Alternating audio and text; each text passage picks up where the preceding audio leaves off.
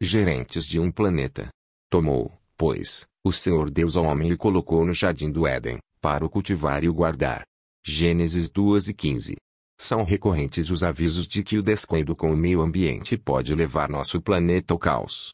Eles são veiculados pela mídia, em campanhas educativas promovidas por instituições governamentais e não governamentais.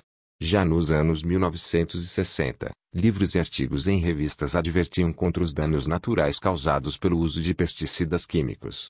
No início dos anos 2000, pesquisadores norte-americanos do Fundo Mundial para a Natureza esboçaram um cenário caótico para o planeta até o ano 2100, extinção de espécies de aves e animais, inundações, nevascas, furacões, ciclones e outros fenômenos ceifarão milhares de vidas. Há cerca de quatro anos, Stephen Hawking, falecido em 2018, falando a estudantes da Universidade de Oxford, fez previsões sombrias para a Terra também para os próximos 100 anos. Como solução, sugeriu que o ser humano precisa encontrar outro lugar no espaço para sobreviver. Cristãos adventistas sabem muito bem onde podem estar daqui a 100 anos, e não será por causa da engenhosidade humana. Mas também sabemos que toda a criação, a um só tempo GM suporta angústias até agora RM8 e 22, por causa do egoísmo prevalecente.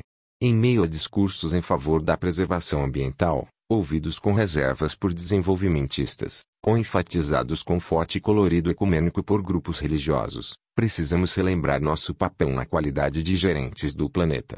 Nosso verso de hoje nos lembra dessa condição.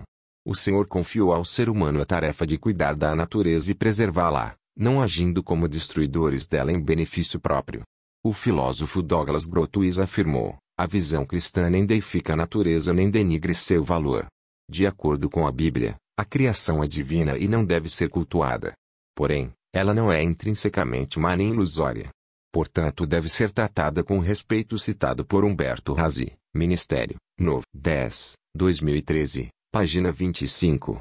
Felizmente, não vai demorar muito, virá o fim, e tudo o que foi estragado pela desobediência e rebeldia dos maus gerentes será renovado de acordo com o plano original do Criador. A plena harmonia entre seres humanos, animais e o restante da natureza será então restaurada, estabelecendo-se a nova terra, onde habitaremos pela eternidade. Essa é a esperança que dá sentido à vida em um mundo vítima do egoísmo humano. 28 de julho de 2020. Escrito por Zinaldo A. Santos. Livro com o título De Coração a Coração Meditação Diária 2020.